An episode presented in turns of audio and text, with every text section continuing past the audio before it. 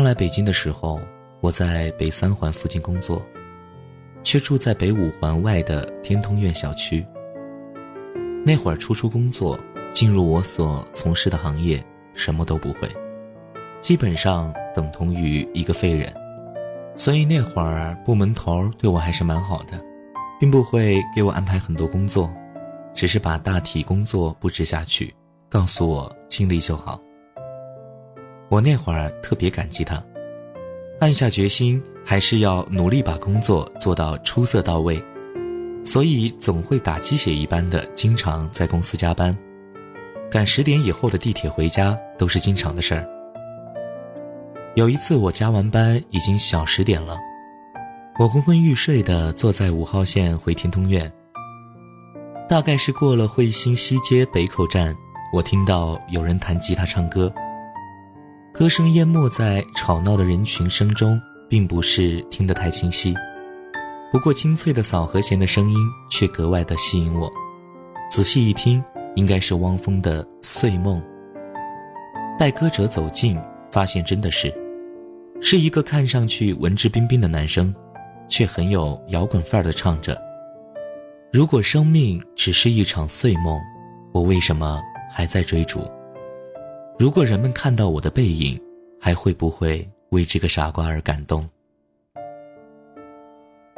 这个男生身材不错，长得也清秀，一副呆萌呆萌的表情，着实是姑娘们的菜。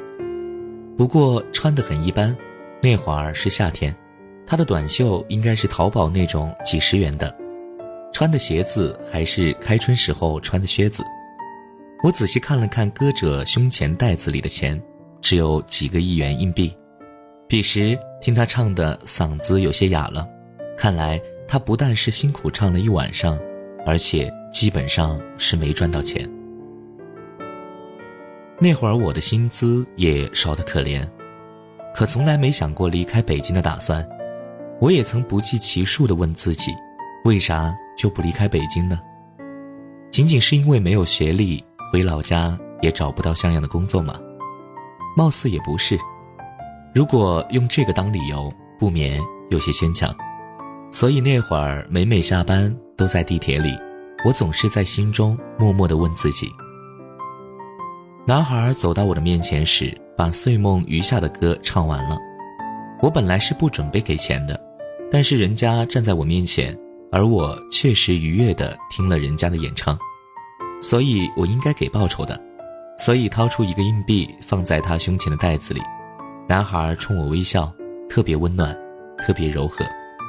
虽然我是男生，都禁不住这样的放电了，所以也是醉了，就又掏出十元放进去了。带出地铁站口，才发现只能拿兜里的整一百吃晚饭了。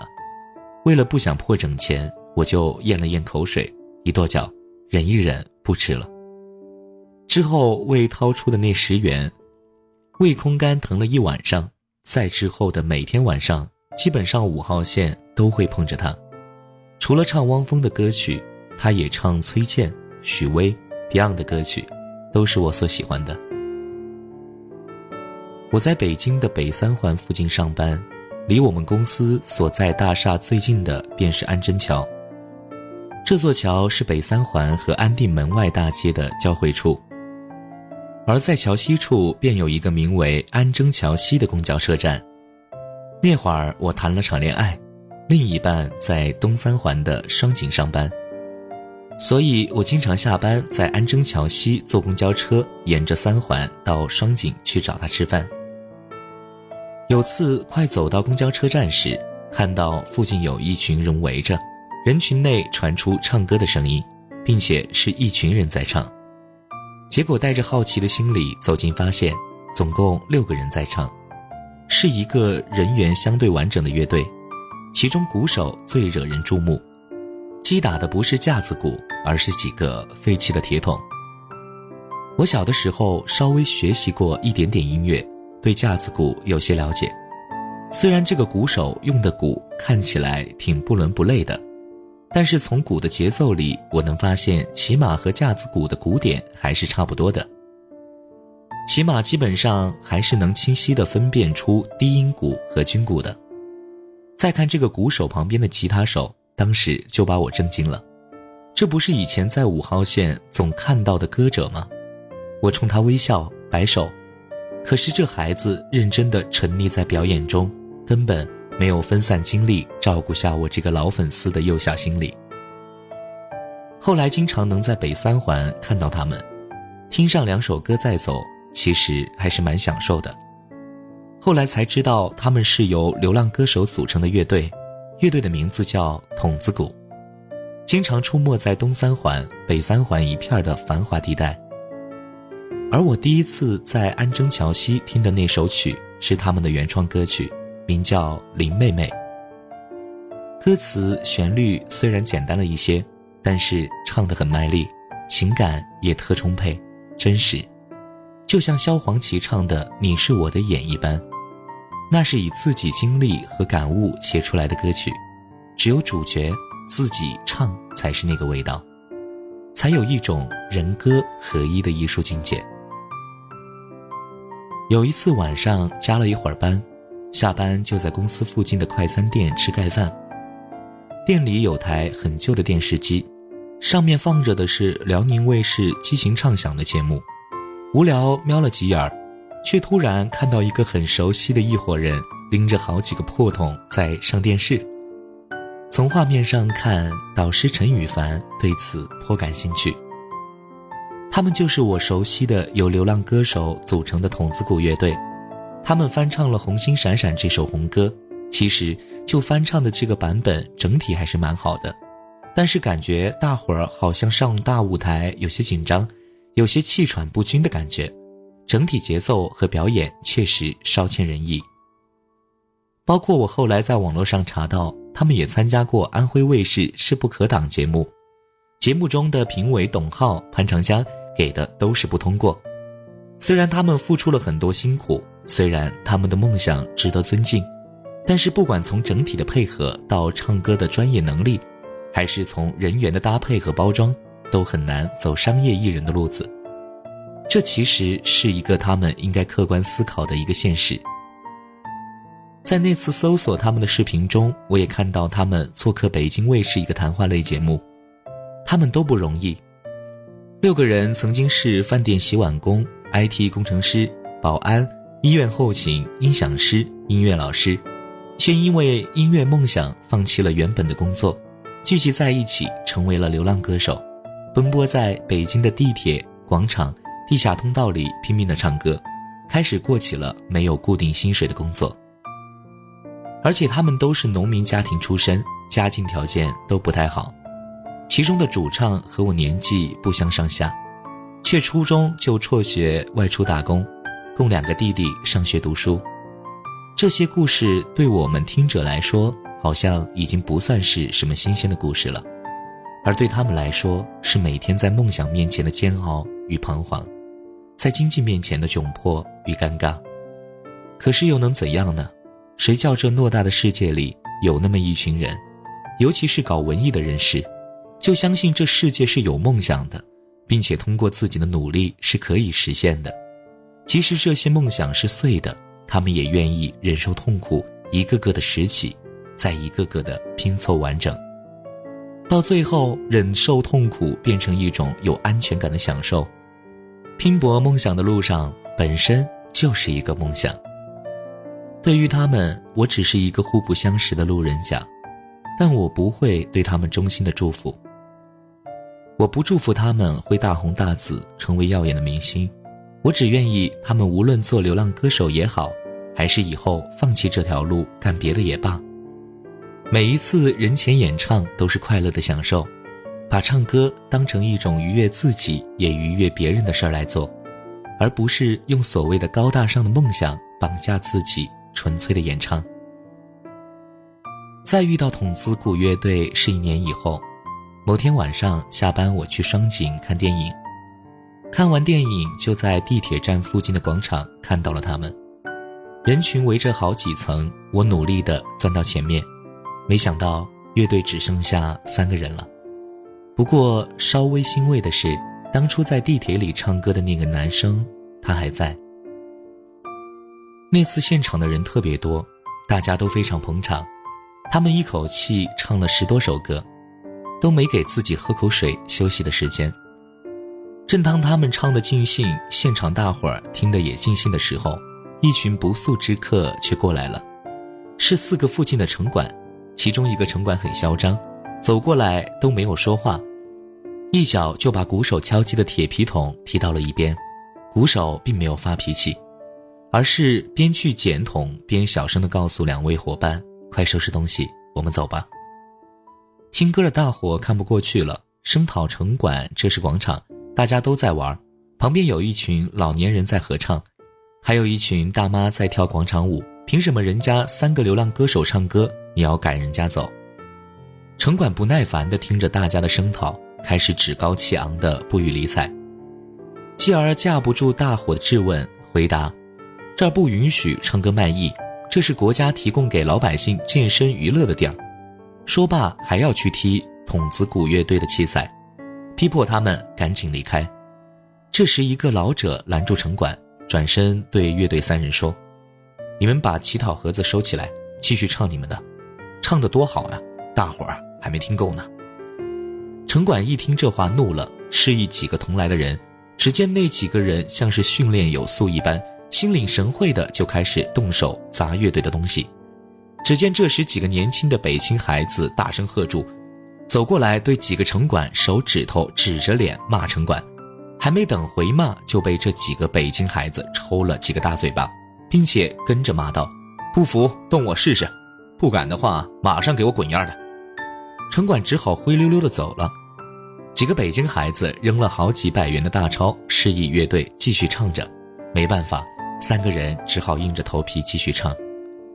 说实话，我当时在旁边看着，有那么一刻，我也想冲到城管面前揍丫一顿。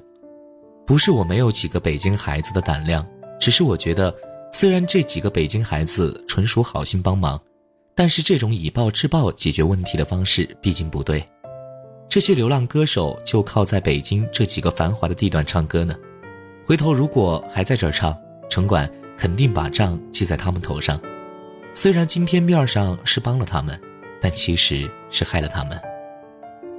我犹记得他们唱了一首 Beyond 的《真的爱你》，唱得特别投入，我听得特别感动。有时候我也在想，我们这么偌大一个国家，一直在歌颂爱和关怀。天天在宣扬、传递正能量，可是现实中我们绝大多数人都是负能量的传播者。后来有次朋友约我去小街吃麻辣小龙虾，出五号线北新桥地铁站，我又听到他们在唱。当时朋友还没到，我在地铁站边听歌边等朋友。乐队唱了四五首歌，估计是唱累了，就和现场的大伙儿互动。邀请人上来唱，不过看来都很怂，竟然无人敢应战。正好我也闲着无聊，就上去给他们我的伴奏。我唱了一首《北京北京》，那是我第二次在北京的街头唱这首歌。我们配合得很好，我唱完之后特别开心，就像有很多故事终于一口气跟老朋友讲完了一般。我与这支乐队的人并无私交。但是在好几年的北漂生活中，身边的朋友离开北京不知道有多少，所以他们对我来说是特别熟悉的面孔，看到他们就觉得像见了老朋友，见到了这些年北漂一路走过来的点点滴滴。在唱完的时候，朋友也来了，临走之前放了一张一百元，拿走他们的一个自制光碟。算是我白听了这么多次他们的演唱会一次性付的票钱吧。在往小街那家小龙虾店的路上，我哼着汪峰的《碎梦》。如果生命只是一场碎梦，我们为什么还在追逐？我突发奇想的问朋友：“怎么理解我刚刚哼的这句歌词？”朋友苦笑着回答：“梦都碎了，还追逐干嘛？”我不置可否。认真思考下，回道：“好像有些道理啊。”朋友捧腹大笑：“有个毛线道理啊！梦想这种东西，如果有，就必须得去追啊。”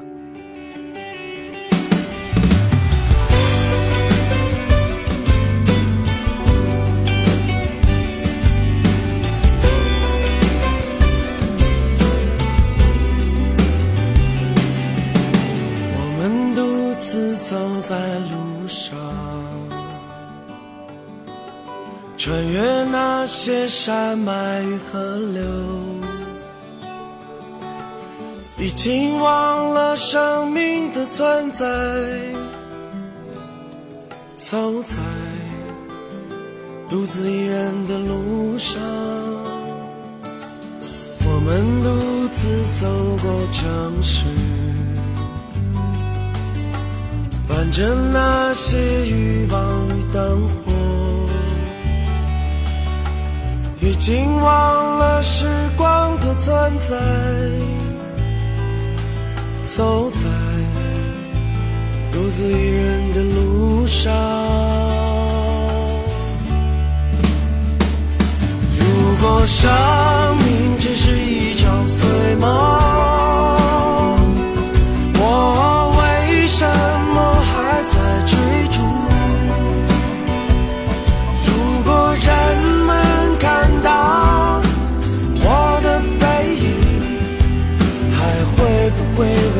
傻瓜。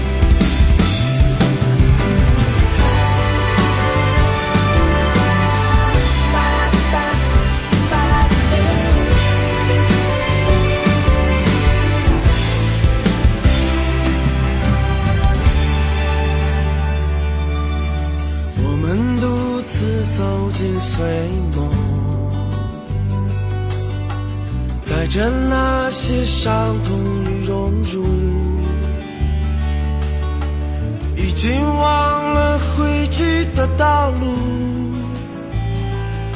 走入独自一人的碎梦。如果生命只是一场碎梦。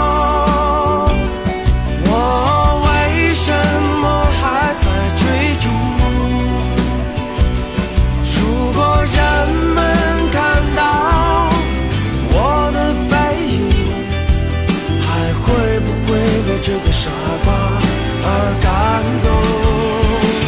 如果。